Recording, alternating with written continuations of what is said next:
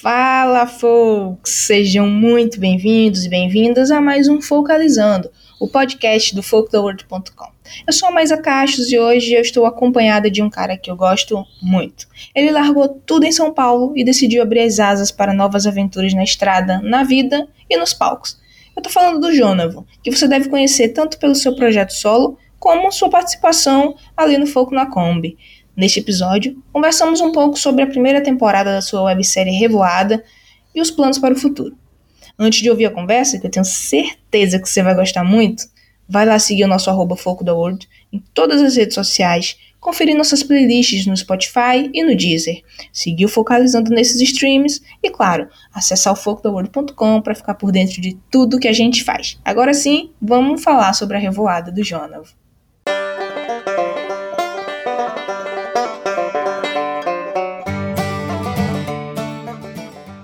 Começar se apresentando para os nossos claro. ouvintes.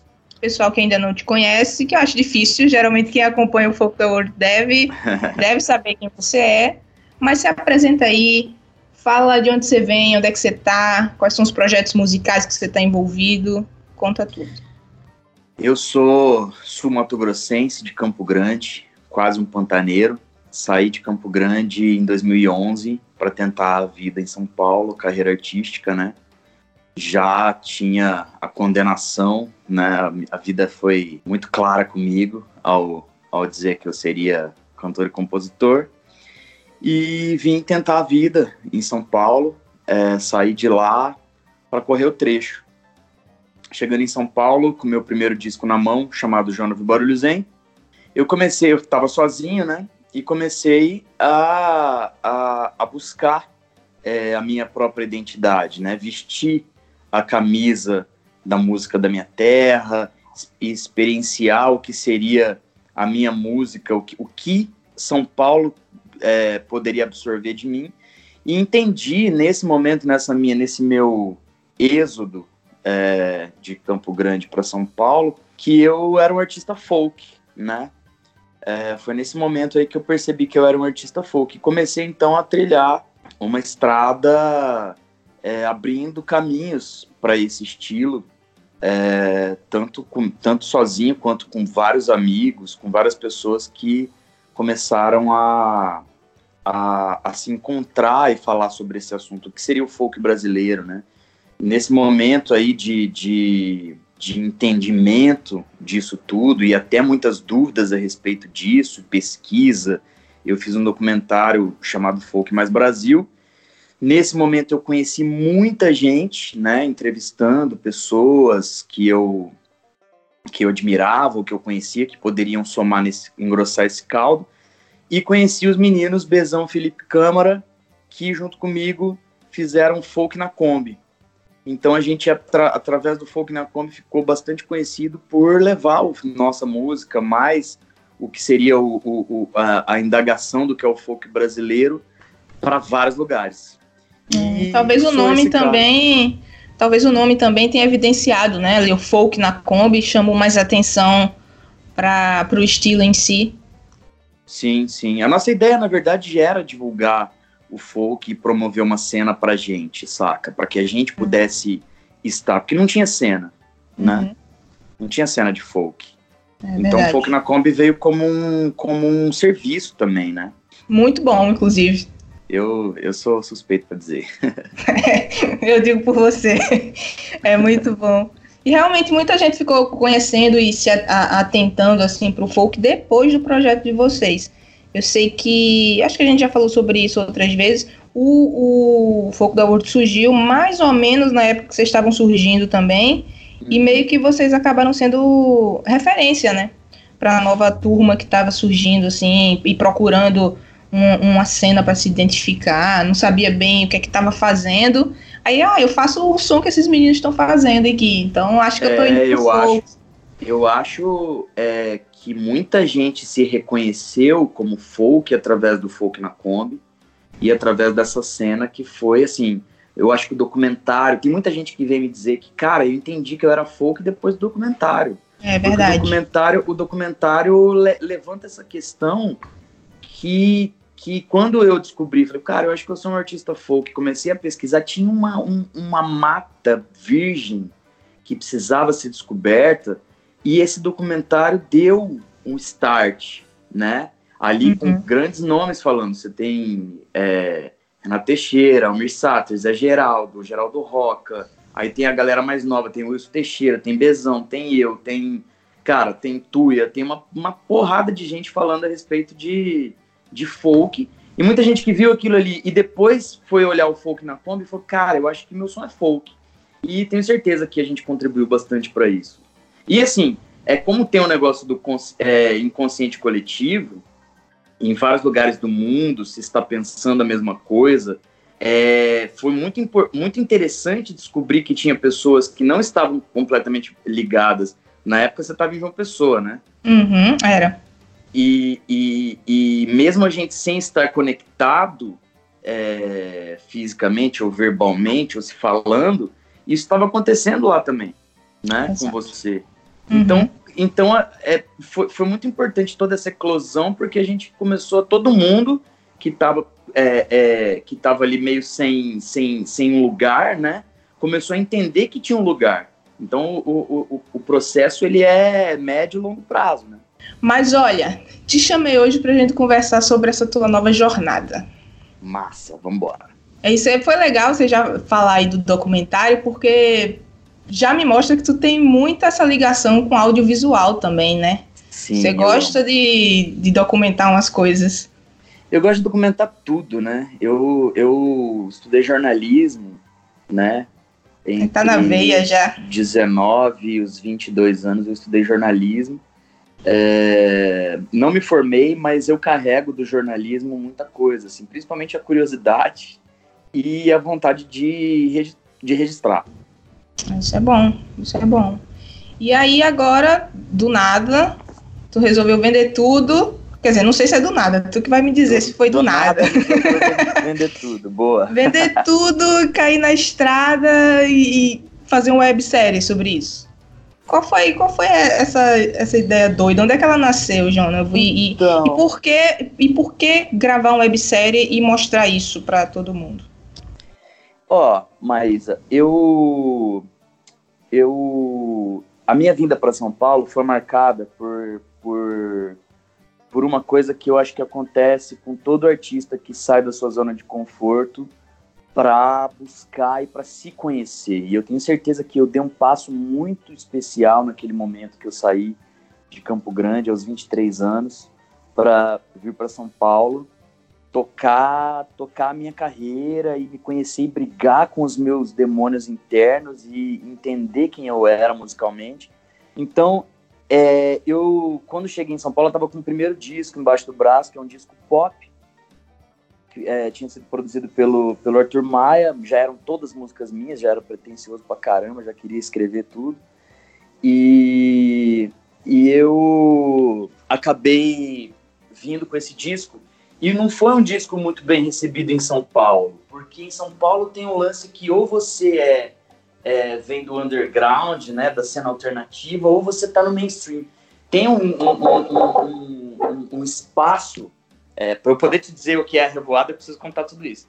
Tem um espaço é, entre o, o, alternativo, que toca-se no Baixo Augusta, que toca-se em bares alternativos de São Paulo conhecidos, é, e que também não é fácil de entrar, e o mainstream, que é aquela coisa, você tocar na televisão, na rádio, não sei o que, que também é os dois extremos que eu estava no meio disso. Eu não era nem um artista alternativo, eu tinha um som popular, e também não, eu não estava no mainstream, eu não estava dialogando ali com rádio, com televisão, com grandes mídias. Então, eu precisei me reinventar. E a partir de um apartamento onde eu morava em São Paulo, que era um cubículo, é, eu, eu entendi a minha música, eu entendi o que era a minha música, eu compus muito, eu escrevi muito ali dentro daquele apartamento.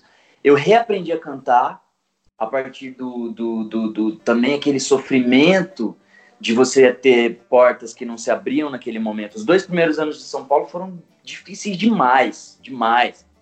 Então, Imagina.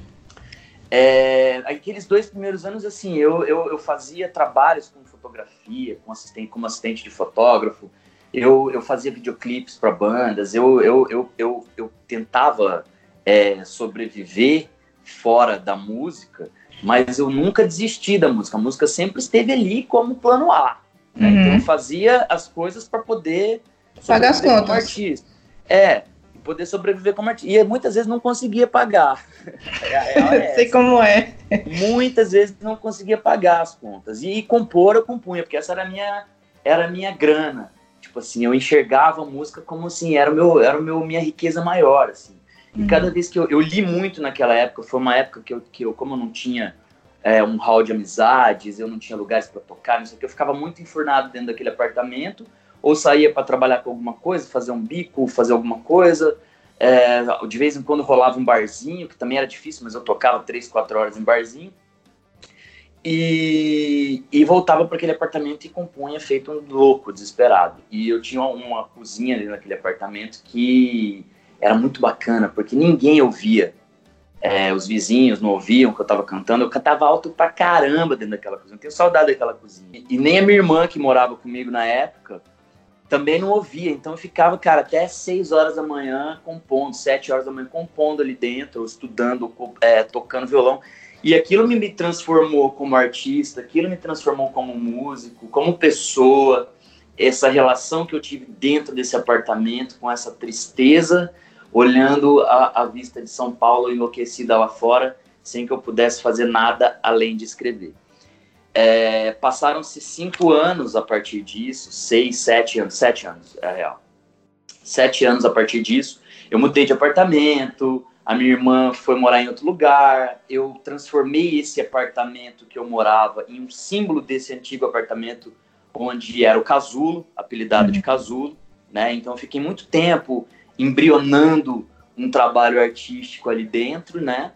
dentro do casulo, né? Que eu entendi que o apartamento era algo que me aquecia e me transformava em, em alguém melhor e alguém mais forte, né? Sim. E que um dia poderia sair voando. Hum. e, e dentro desse apartamento eu escrevi as, as músicas do disco Casulo, tanto é que o, o a, a, capa do álbum Casulo é sou eu com meu violão dentro desse apartamento todo decorado. É, onde um sofá da sala, né? Exato. Onde eu fazia todas as músicas, é, onde, onde se tem aquele ambiente, onde eu fazia live toda semana, onde virou realmente um ambiente de laboratório, né, pelos últimos anos onde eu morei em São Paulo. lancei esse disco, que é um disco que tem participação do Renato Teixeira, tem participação da Magê, tem participação da Corcel e participação do Lauro Pirata e do DJ Ita. É, esse disco para putz, foi um disco que demorou três anos para ser feito. Foi um disco, tudo foi o processo de Casulo foi todo muito denso, né? Lancei esse disco no final de 2017, trabalhei esse disco 2018 inteiro, mas eu já estava é, cansado de São Paulo, assim, no português bem claro e sem precisar também fazer muita média. Uhum. É, cansado da atmosfera paulistana, esse apartamento onde eu morava era no centro é, onde assim os Walking Dead estão todos ali, né?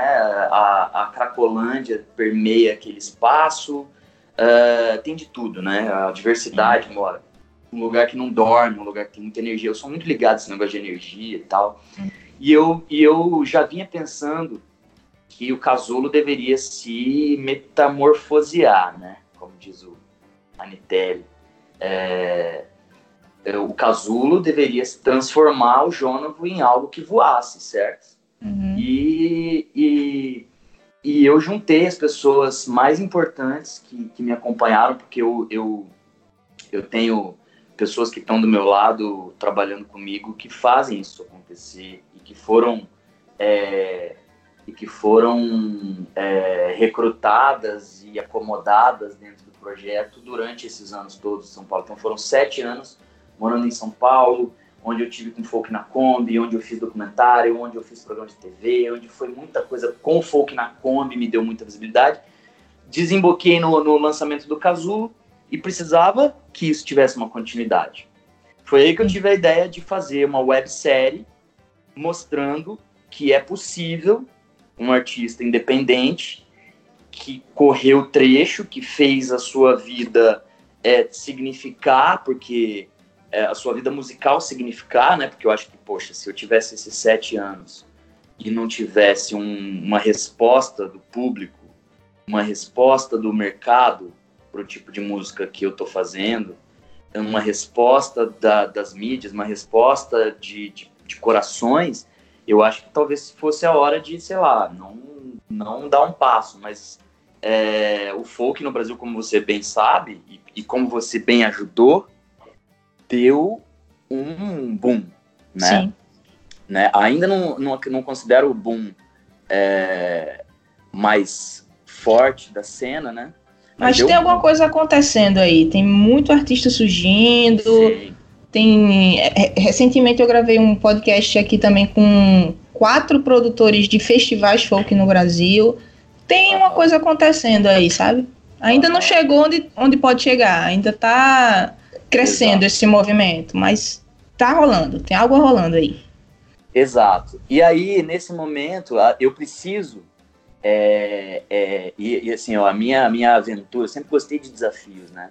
Então, a minha uhum. aventura naquele momento foi, pô, eu construí um apartamento, eu construí uma carreira que ela tá legal, que eu tenho indicativos de que, de que é isso mesmo, de que eu devo continuar nessa pegada do folk, nessa pegada da minha verdade.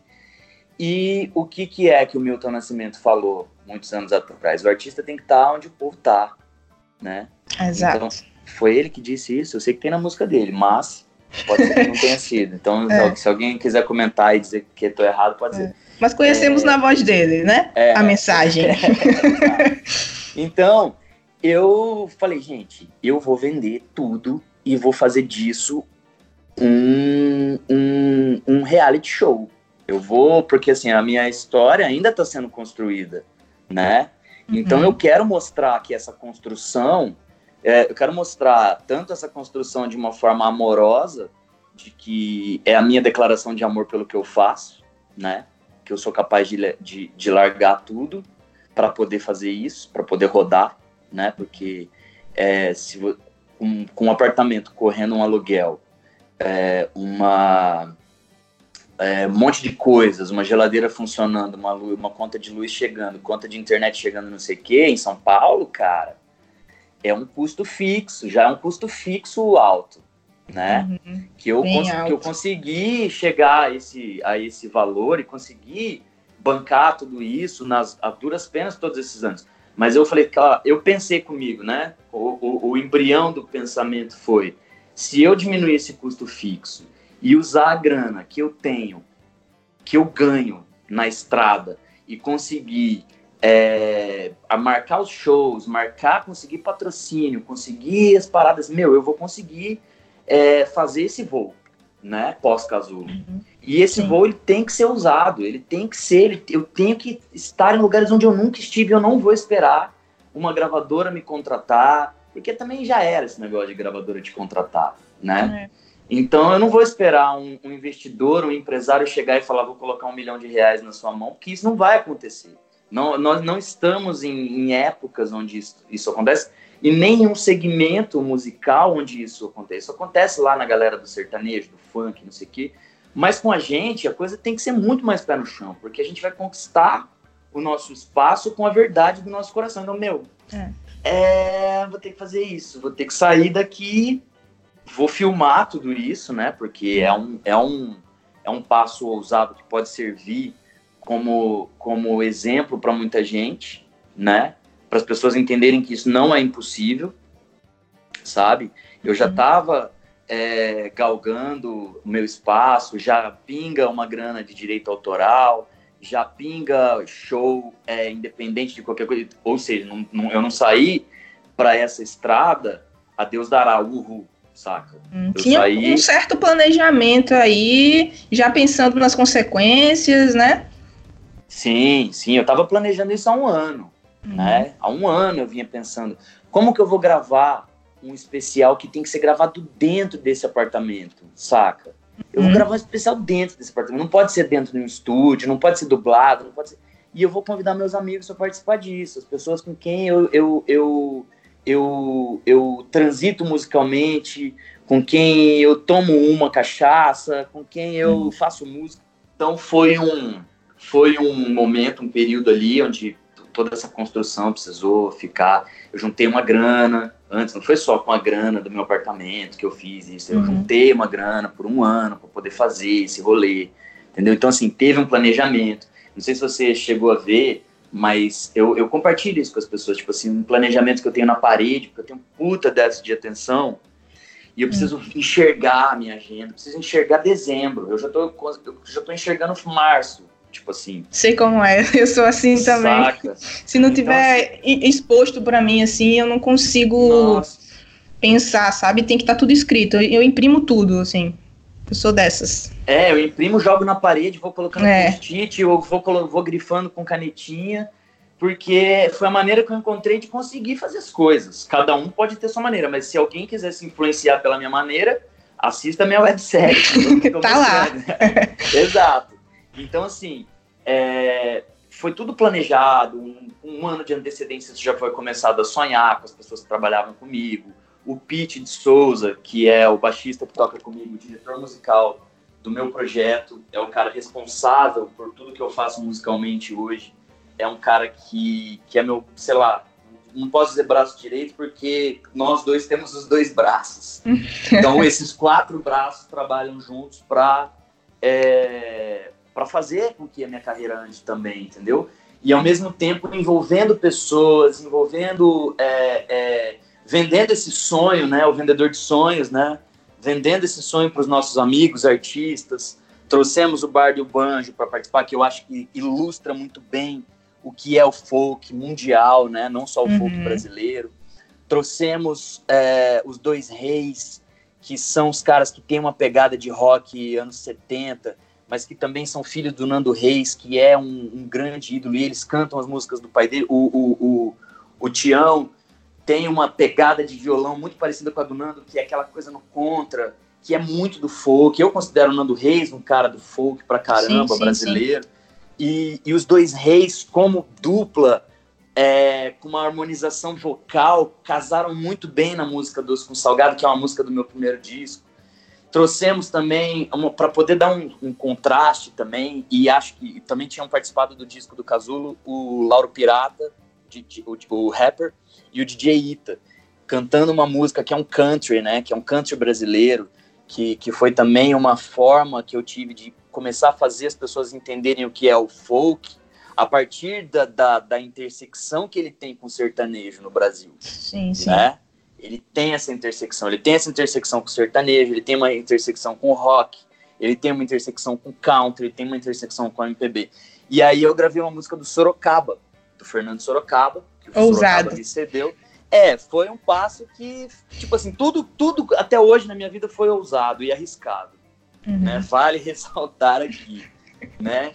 É, então, assim, eu gravei essa música do Sorocaba porque eu adorei a música, a música se chama Livre, tem a minha cara, tem a cara, inclusive, da Revoada, né? Uhum. Embora muita gente tenha um preconceito dessa galera que, que permeia pelo, pelo pop, pelo MPB, mas é, existe muita gente que é do sertanejo, Vitor e Léo, Fernando Sorocaba, que tem uma pegada mais country.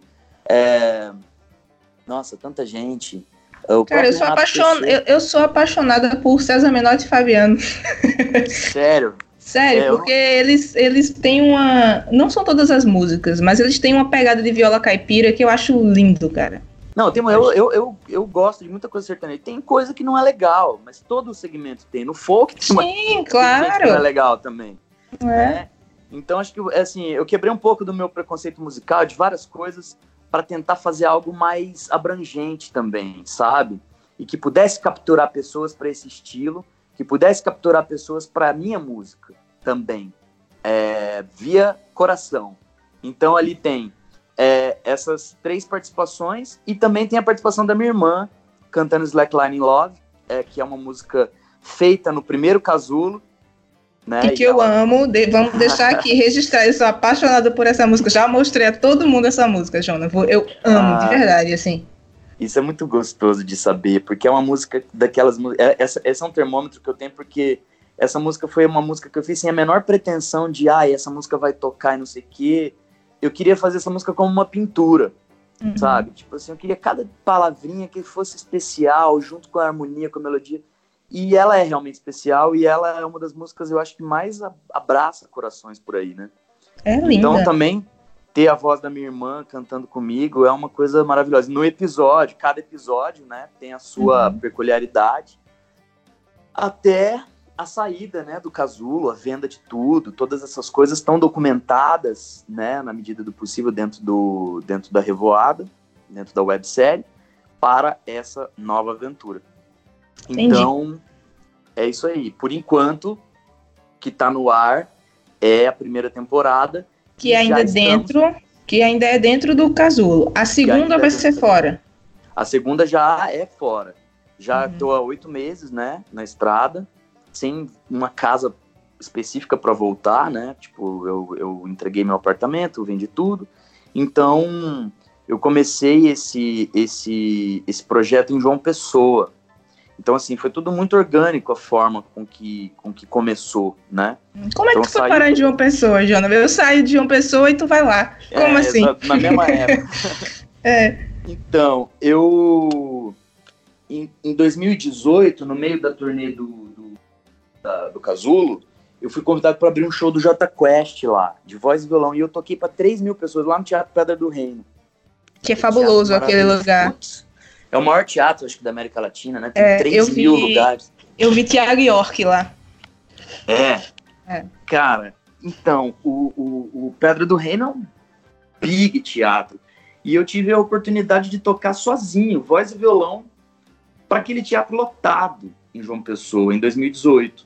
Uhum. E estavam sentados na, na, primeira fila do show do J Quest e me viram sem querer os dois, dois dos, dos filhos do Zé Ramalho, hum. que moram em João Pessoa.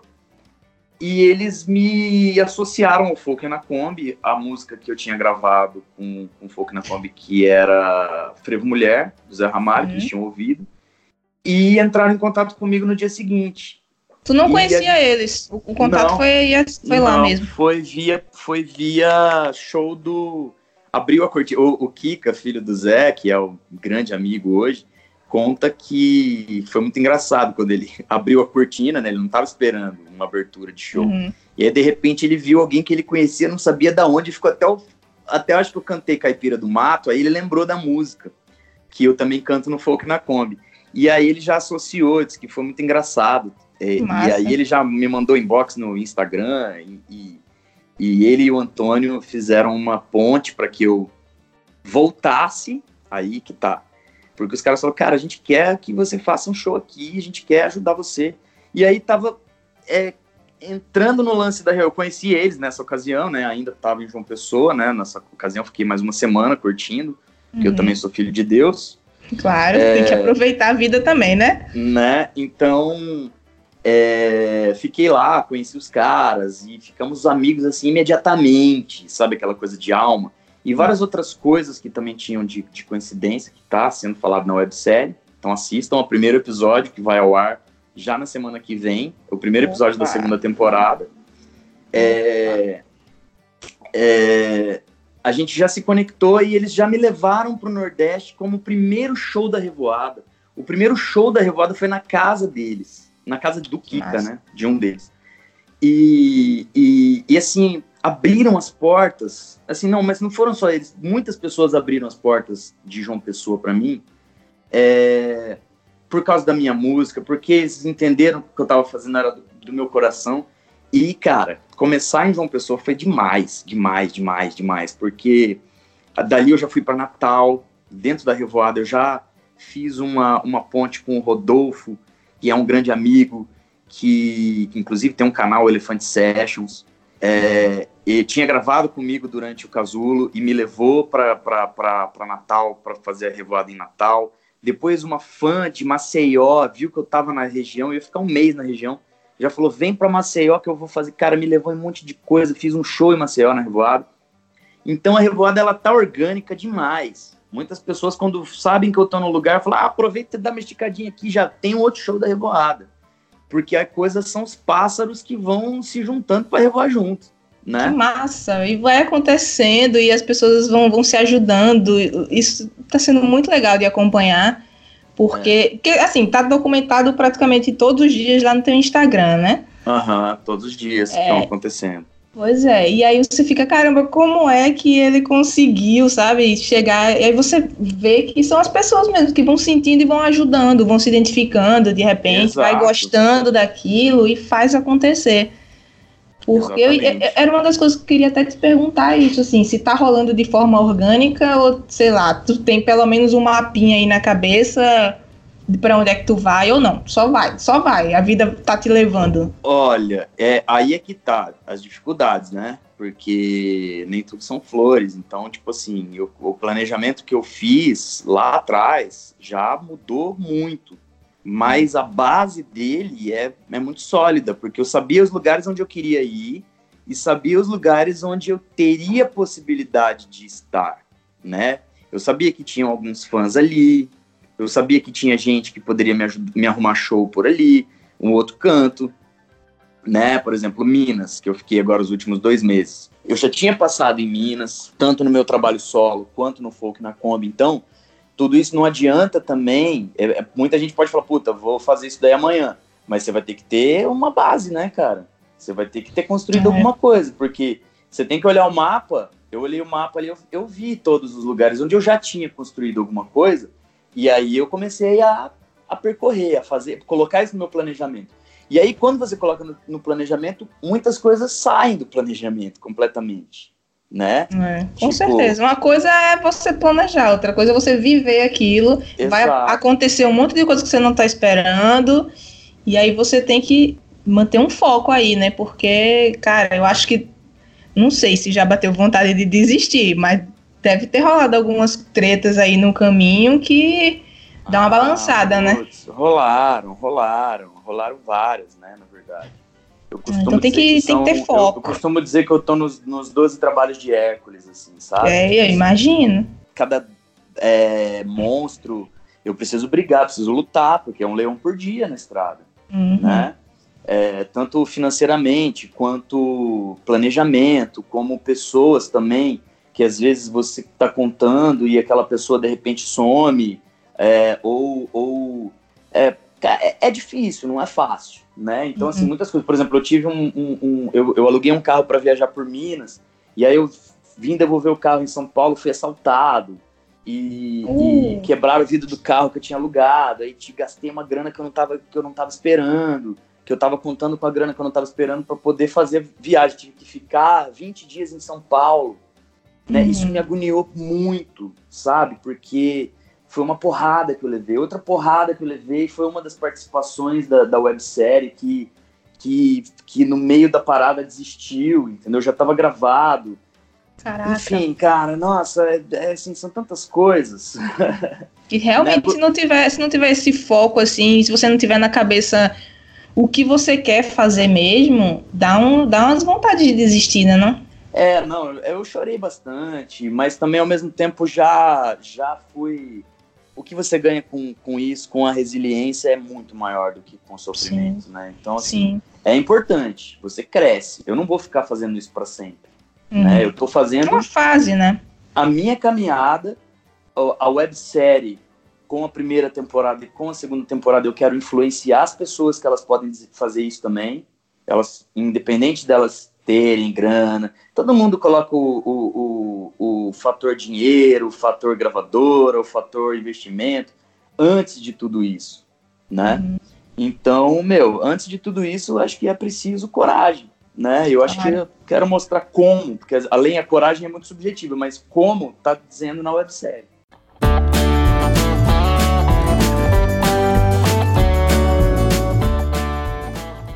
Ô, Jona, vi para essa, essa segunda temporada. Você é, tá imaginando aí quantos episódios e já pode adiantar por quais lugares a gente vai te ver passando? Ah, é, eu acho que várias pessoas já viram, né? Eu passando. Porque eu, eu além de estar tá construindo os episódios, eu tô viajando com uma GoPro e com um celular. Uhum. Com isso, eu faço os episódios da estrada. Diferente do que foi a primeira temporada, que foi uma coisa mais cinematográfica, que foi uma produção musical, que foi uma.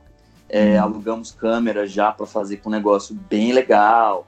editar e tudo. Então, a segunda temporada é uma, é uma temporada selfie. Uhum. então. É bem vlog mesmo, tu fazendo a câmera. Exato. Tu e tu. É, e editando também. Que também é outra, eu, outra coisa que eu faço, que eu aprendi a fazer, né? Na, nessa época de jornalismo, de trabalhar com artistas e tal. Tudo isso daí na revoada tá voltando. Eu estou usando todas essas ferramentas, né? É aquela então, coisa, as experiências da vida a gente vai usar em algum momento, né? Com certeza, com certeza. O conhecimento ele só serve para nos agregar, Sim. né? Então, é, agora eu estou editando esses episódios, né? Que, que serão os episódios da estrada. Já tem 12 episódios é, que, meu, tanto essa temporada do Nordeste, que foi João Pessoa, Natal, Maceió, depois eu tive uma oportunidade de tocar, que até fiz um, um, uma intervenção no Folk da World, que foi lá em Montreal, no Folk Alliance International. Tá lá nos destaques do Instagram, quem quiser olhar, tá tudo salvo lá. Olha! é, tá lá. Esses destaques. E, e em Montreal, que eu fui convidado para estar nesse evento né, de folk, é, eu enviei meu material e as pessoas gostaram muito. Comecei uma conversa com, com, com o pessoal lá de Montreal. Fui convidado para estar em Montreal no Folk Alliance International de, desse ano, é, que é o maior encontro de folk do mundo. Vem gente do mundo inteiro para falar sobre música folk. E eu fui, olha só que doideira, né? A gente ainda precisa muito estar tá lá junto, né, Maísa? Porque Sim, eu fui o primeiro eu brasileiro. Olho, é, eu tô de olho no desse ano, mas acho que eu não vou ter grana para ir, não, de 2020. Vamos, vamos, vamos, nos falar no inbox aí, vamos tentar arrumar um, vamos tentar arrumar um esquema.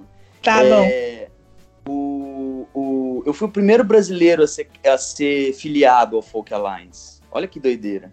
Uhum. Então tem muita gente que tem que fazer isso também. Tem muita. Porque, pô, é, é, um, é uma vitrine do, do, do, do, do da música no, da música pro mundo, uhum. né? Do estilo que a gente faz. Então, é, fui, estive lá, eu toquei, eu participei de, de, de, painéis, eu participei de reuniões, eu participei de. vi palestras, vi muita coisa legal workshops de composição, workshop de até de saúde mental de músico. Ah, Teve. eles levam a sério pra caramba, cara, essas coisas. É, exatamente. É. Só aproveitando parênteses aqui, uhum. é, cara, é uma coisa que eu vejo acontecer porque, principalmente depois que eu mudei aqui para Portugal, que estou mais mais próxima das coisas da Europa do que do Brasil, na verdade, eu consigo ver que o, o movimento folk está acontecendo de uma forma gigantesca, assim, um novo revival do folk, eu posso até dizer isso, não só no Brasil, como a gente está enxergando, mas em todo o mundo. E as pessoas estão se unindo para fazer coisas importantes, como o Folk Alliance. É, uhum. e, e, no Brasil a gente está perdido ainda, sabe? A gente está meio escanteado, assim não está se unindo com essas grandes frentes do folk que está acontecendo. Mês que vem eu vou estar tá em Manchester. No, Sim, você falou. É, no Manchester Folk Festival. E lá eu vou participar de uma feira, a English Folk Expo. É uma uhum. feira de exposição de artistas. Cara, o mercado se juntou para mostrar os artistas folk da Inglaterra para o mercado musical. Olha que louco isso. E aí, tipo, cadê que a gente não tem nada disso no Brasil? Pois é, sabe? eu acho E são artistas precisa... pequenos, cara. Não é artista, não é um Mumford Sons, não é um The Lumineers que vai estar tá lá. São artistas uhum. locais, entendeu? Exato, exato. E a gente tem condições hoje de fazer isso, mas eu acho que dois anos atrás não teríamos também. É, sim, né? sim, não, é, é, é uma evolução. É uma coisa gradativa, né? É uma é. coisa gradativa. E acho que isso que a gente está construindo, né?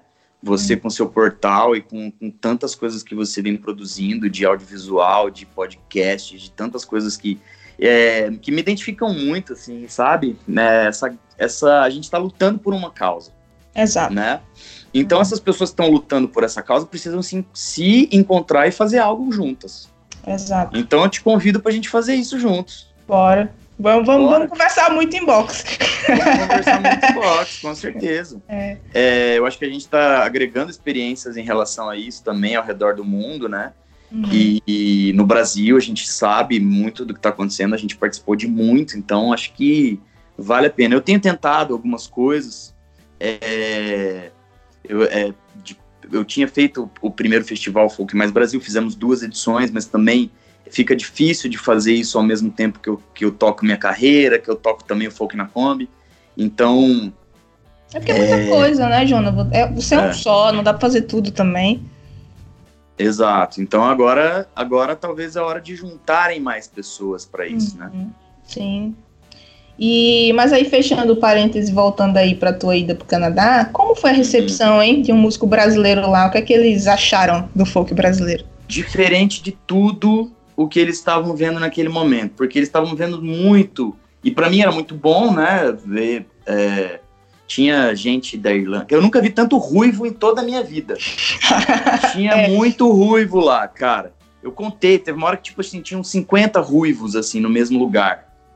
Muito louco isso. É. Ou seja, é, é, é, o folk talvez seja uma música ruiva.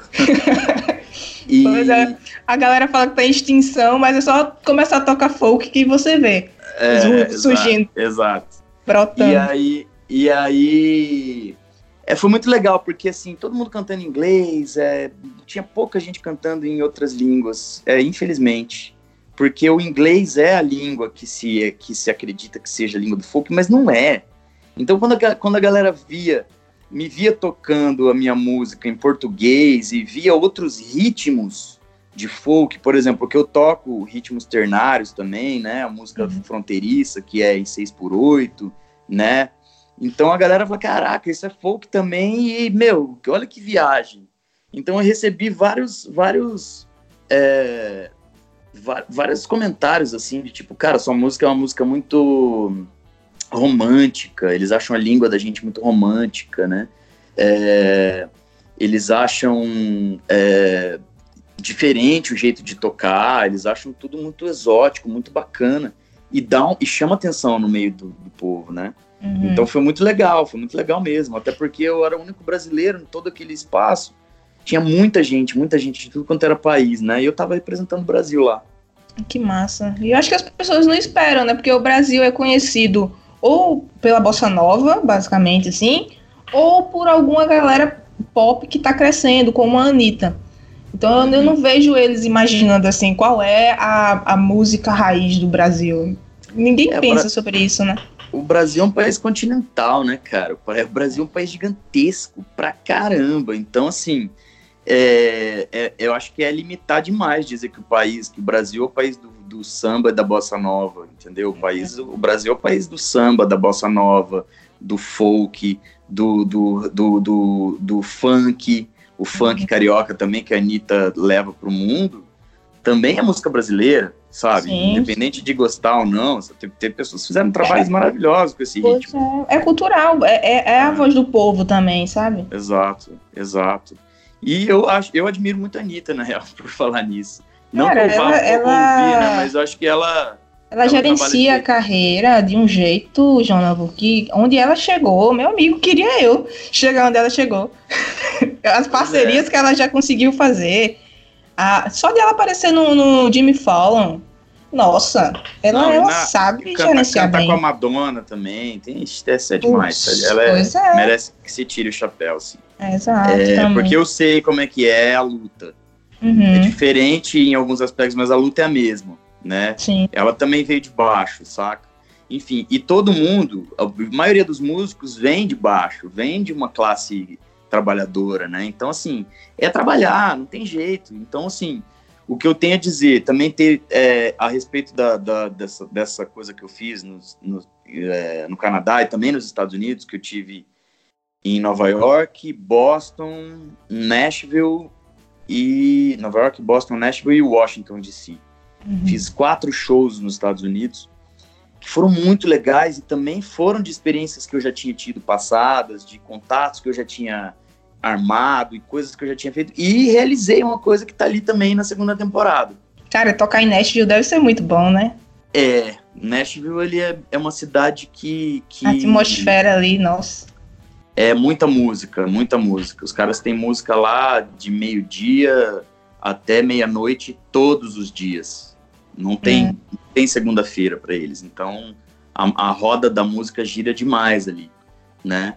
Mas vamos ver todas as impressões de Nashville no, na segunda temporada do, da websérie Revoada. Eu já tô, eu já tô ansiosa para ver. Você já, você já tá querendo spoilers que eu tô vendo. Tô, mas vou esperar, vou esperar para assistir. Eu terminei a primeira temporada, adorei. Uhum. Eu tô amando acompanhar. Tem, tem alguns músicos fazendo isso muito bem, assim, na, no YouTube, fazendo webséries, e eu tô amando acompanhar essas coisas, assim.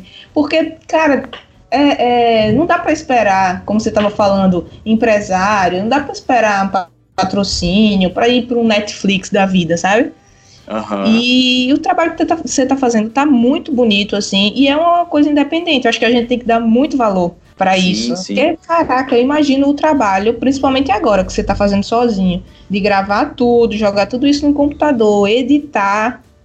Velho, é. merece assim que a gente deixe em play, em repeat, vá dormir e deixe rodando lá no YouTube. ah, só, que legal. Só pra ter play, porque é um trabalho massa. E eu, eu espero que, assim, muitos outros artistas, não só artistas, pessoas mesmo, assistam e se inspirem nisso, porque eu, por ter saído, por exemplo, da minha zona de conforto no Brasil e vindo para Portugal, a minha cabeça já se abriu tanto, assim, eu já amadureci tanto como pessoa. Uhum. Eu fico imaginando o teu processo, sabe, nisso tudo, porque tu não tem mais uma caminha na tua casa para voltar, né, no fim do dia. Tu tem pois várias é. casas espalhadas aí agora. Pois é, eu acho que é uma das coisas boas que eu tô ganhando na estrada são pessoas que estão me acolhendo, né? Uhum. É, porque assim, eu não, não tenho um padrão de um lugar que eu fico. Eu fico às vezes em casa de amigo, casa de fã, hostel, hotel, é, meu, casa de família, pra, é, casa de, de parente que tem na estrada também. Todo mundo tem parente na estrada. Sim, sim, sim. Né? Então, hoje, inclusive, eu tô em São Paulo, porque uhum. eu vim pra turnê do Folk na Kombi. É, a gente vai fazer alguns shows, né? E uhum. viajar também, porque a, a ideia de estar na estrada na Revoada pode ser também viajando folk na Kombi. Então, é, eu tô agora na casa da minha tia, aqui em São Paulo, vou ficar uns dias e depois já vou viajar para Maceió novamente, com folk na Kombi, Presidente Prudente, São Bernardo Campo, é São Bernardo, São José dos Campos, e vários lugares também aí de Minas, Sul, estamos viajando também juntos. E também vai estar tá na websérie. Vai registrar tudo. Sempre.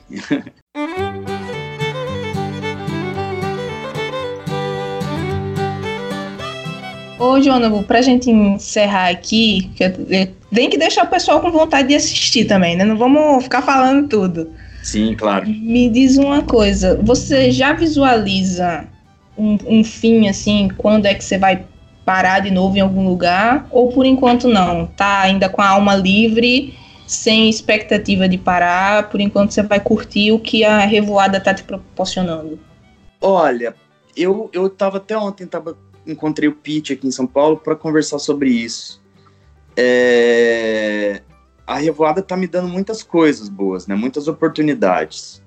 E ainda tem muitos lugares onde eu não estive. Mas eu já sinto, já começo a sentir é, uma falta, né? Eu já estou há oito meses. Eu sei que um ano foi o que eu, o que eu me propus a ficar sem ter casa. Uhum. Um ano é certeza, né? Mas é, pro ano que vem eu já espero, sei lá, pousar em algum lugar e continuar viajando a partir de ter um lugarzinho meu para ficar quietinho também, entendeu? É, mas por enquanto eu tô na, na estrada é, revoando. Mas acho que ano que vem eu dou uma. Eu dou, faço um pouso aí. É, tem que descansar também. Tu não é mais tão novinho, né? É, 31. depois dos 30 as coisas já vão. Depois dos 30 as coisas já vão ficando um pouquinho mais difíceis. Não tão difíceis, né? Mas eu pensei, se eu não fizer agora, com 35, 40, eu não vou conseguir fazer mesmo, né? É, pois é. Porque tem uma hora que a gente tem que que voltar pro aconchego, né? Já tem uma canção que fala, tô de volta pro meu aconchego, é. a gente quer ter lá o nosso cantinho, mas as histórias não podem parar, né? Exatamente, exatamente. E aí serão novos projetos, né? Claro. Coisas que me levarão, porque a ideia da Revoada é compor músicas, por exemplo, agora eu vou dar um spoiler. O último Boa. episódio da primeira temporada é um episódio onde eu estou compondo uma canção né? Hum. E essa canção não está pronta no, naquele episódio, ela é uma canção que virá para o meu próximo trabalho. Então as pessoas podem acompanhar também durante o processo como tá a canção, né? Para lá no meu próximo trabalho ela ser lançada.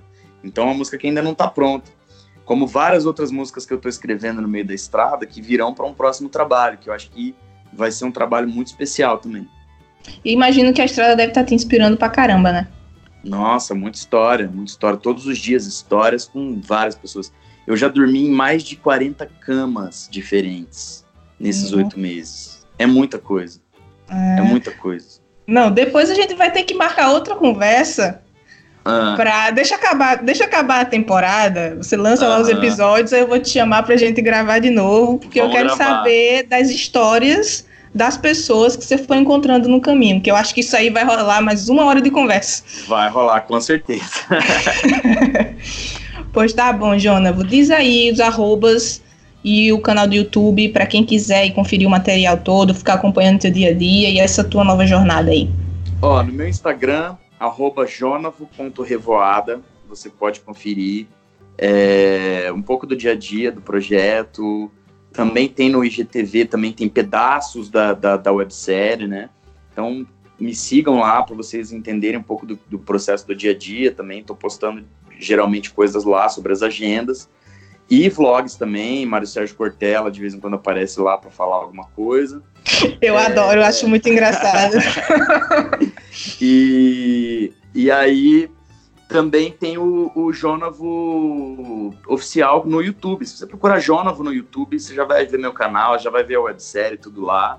E é isso aí. É, YouTube, Facebook também, Jonavo Oficial. Onde você procurar é um nome também que não tem outros. É um nome comum, né? Procurou não, Jonavo. Exato, vai achar. Encontra. Boa. Querido, muito obrigada tá pelo papo. Eu que te agradeço, Mar. Você é uma pessoa que eu, eu, eu tenho o maior carinho e guardada num lugar muito especial no meu coração por tudo que você faz, é, pela cena, pela eu, eu, vejo muito amor no que você faz, tudo, tudo é com muito amor. O jeito que você fala da, dos projetos, o jeito que você fala das bandas é com gosto, dá água na boca de ver. Ai, então, que fofo. Obrigado por você existir, obrigado pelo Folk da World existir e vamos seguir juntos, para sempre. Vamos sim. Tomara que a gente se encontre aí nessas viagens, né? Da gente, a hora a gente tem que cruzar para bater um papo cara a cara. Com certeza, e vamos filmar um papo muito bonito, com certeza. Vamos, vamos Quem sim. sabe no meio da revoada ainda, né?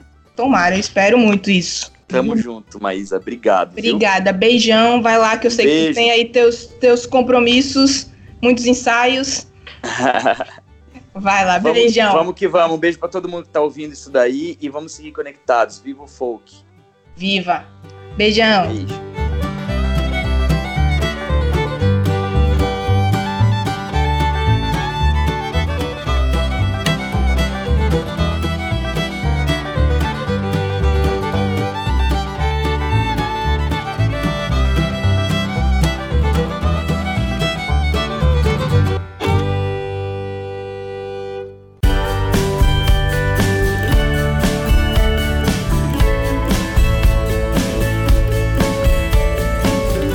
Focalizando.